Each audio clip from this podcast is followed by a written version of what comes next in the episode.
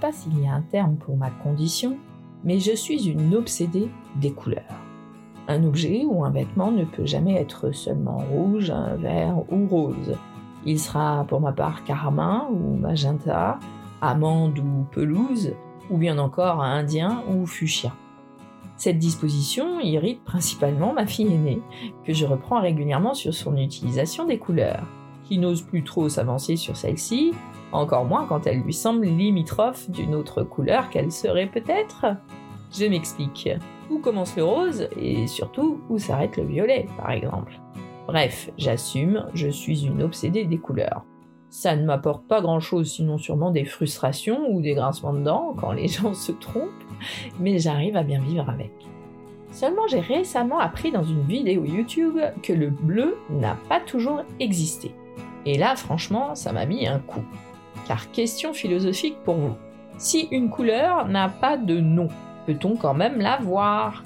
L'œil nous permet de percevoir environ un million de couleurs, ce qui est énorme. Alors pourquoi jusqu'il y a peu personne ne connaissait la couleur bleue? Eh bien c'est juste parce que le bleu n'existait pas encore donc. Mais pourquoi? Le bleu est donc une couleur mystérieuse. Pour les personnes de l'Antiquité, comme les Grecs par exemple, le bleu n'avait pas d'histoire du tout. Tout commence avec William Gladstone, quatre fois Premier ministre de Grande-Bretagne, qui était un grand fan d'Homère, l'auteur de l'Iliade et l'Odyssée, hein, pas le héros des Simpsons. Gladstone lit donc l'Odyssée et remarque qu'Homère décrit la mer vin sombre, pas bleu ou verte, hein, mais vin sombre. Intrigué, Gladstone décide du coup de se concentrer sur les couleurs qu'utilise Homère dans le reste du livre pour décrire des choses toujours reconnaissables aujourd'hui. Il découvre alors que pour Homère, le miel est vert et les moutons violets. De plus en plus interloqué, il finit par se dire qu'Homère était peut-être daltonien ou quelque chose du genre. Alors il parcourt des milliers de pages écrites par Homère et répertorie son utilisation des couleurs. Le noir est mentionné environ 200 fois, le blanc une centaine de fois, le rouge 13 fois, le vert et le jaune moins de 10 fois. Et le bleu dans tout ça? Eh bien oui, zéro fois. Gladstone se tourne alors vers d'autres auteurs grecs, et c'est la même chose. Il finit par se dire que les Grecs voyaient peut-être les couleurs différemment des autres à l'époque, ou surtout qu'ils les nommaient différemment. Alors, aidé par des chercheurs, il lance une recherche sur d'autres pays, d'autres langues de la même époque, que ce soit en arabe, en mandarin, en finlandais ou en hindou, pas de bleu. Ces textes anciens reprenaient à peu près les mêmes proportions d'utilisation des couleurs que celles déjà décrites pour Homère. Or, les yeux humains sont les mêmes aujourd'hui qu'à cette époque. Alors pourquoi n'aurait-il pas vu le bleu? Sauf que le problème n'est pas physique, en fait. Toutes les langues évoluent à leur rythme, mais par exemple, presque universellement, la mention des couleurs a émergé dans le même ordre. Quand une langue a fini par nommer le noir et le blanc, la couleur suivante est toujours le rouge. Ensuite, il s'agit soit du jaune ou du vert, suivi du vert ou du jaune donc. Le bleu arrive toujours bon dernier. Et ça s'explique si on y réfléchit un peu. Combien de fois le bleu apparaît dans la nature On voit du blanc et du noir partout, hein, ça on est bien d'accord. Le sang est rouge par exemple, alors forcément, hein, c'est une couleur qui nous a marqués. Mais qu'est-ce qui est bleu dans la nature? Seulement environ 10% des fleurs, ce qui est quand même peu. Et encore moins dans le règne animal, hein. les oiseaux, les mammifères ou les reptiles ne produisent pas de pigments bleus. Bien sûr, il y a des papillons bleus, mais en fait ce n'est pas une histoire de pigments. Ils sont en effet marrons, figurez-vous, mais ils apparaissent bleus en raison de l'infrastructure de leurs ailes qu'on peut voir au niveau microscopique. Les plumes du pan, la peau d'une grenouille bleue ou même les yeux bleus n'ont rien à voir avec un pigment. C'est encore la même histoire de lumière se reflétant sur une structure particulière de couleur marron et qui paraît alors bleu. Le bleu était donc tellement rare dans la nature que les cultures anciennes ne le voyaient pas comme une couleur en elle-même. Ils l'associaient à une nuance de vert. Les langues sont efficaces. Pourquoi créer un mot dont on n'aura pratiquement jamais besoin? L'océan n'était pas bleu, mais d'une nuance de vert. Le ciel n'était pas bleu, mais il était noir clair. Le bleu a fini par émerger quand les Égyptiens ont fini par trouver un moyen de produire une teinture bleue. Le ciel noir clair est devenu bleu. Le Nil, qui était vert depuis des milliers d'années, est devenu bleu également. Alors que la teinture bleue égyptienne a commencé à conquérir le monde antique, les langues ont évolué pour apprivoiser cette nouvelle couleur. Mais avant cela, pas de bleu. Donc, à moins d'avoir un mot pour décrire une couleur, il devient évidemment difficile à l'œil humain de la percevoir. Et il y a d'ailleurs des preuves pour cela, même aujourd'hui. Le chercheur Jules Davidoff a en effet conduit une expérience avec la tribu Imba, peuple bantou de la Namibie. Comme les cultures antiques, les Imba n'avaient pas de mot pour désigner la couleur bleue. Pour eux, le bleu n'est en effet qu'une nuance de vert.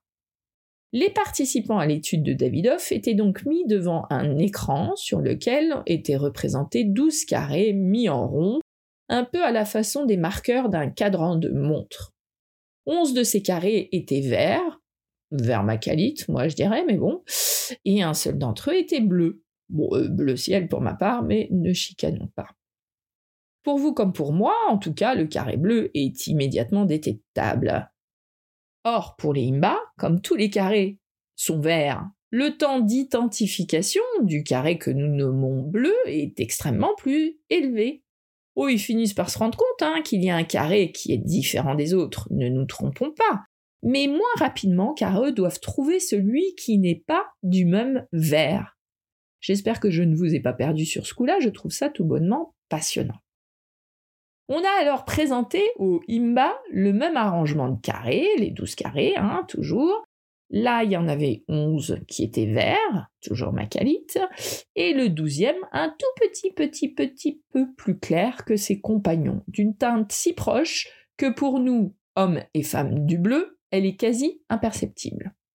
Eh bien, les Imba, eux, n'ont pas eu plus de mal à l'identifier que nous, le carré bleu de l'essai précédent. Car eux n'ont pas qu'un seul terme pour le vert, ils ont décliné toutes les nuances du vert. En raison de cela, les Imba sont du coup enclins à percevoir ces nuances qui portent toutes un nom. Et comme ils n'ont pas de mots pour le bleu, ben, ils savent que c'est différent, mais ils ne peuvent pas réellement expliquer pourquoi. Prenons un exemple qui nous parlera peut-être encore plus. Le rose n'est apparu en Europe qu'au XIIIe siècle. Avant cela, ce qui était rose était taxé de rouge clair. Et si vous dites à quelqu'un que quelque chose est rouge clair, cette couleur sera différente bien évidemment pour chacun. Les scientifiques ont découvert que jusqu'à ce qu'un mot soit inventé pour décrire une couleur, les gens ont des difficultés à la définir. Nous avons à présent le vert menthe, le vert amande, le vert pelouse, et j'en passe.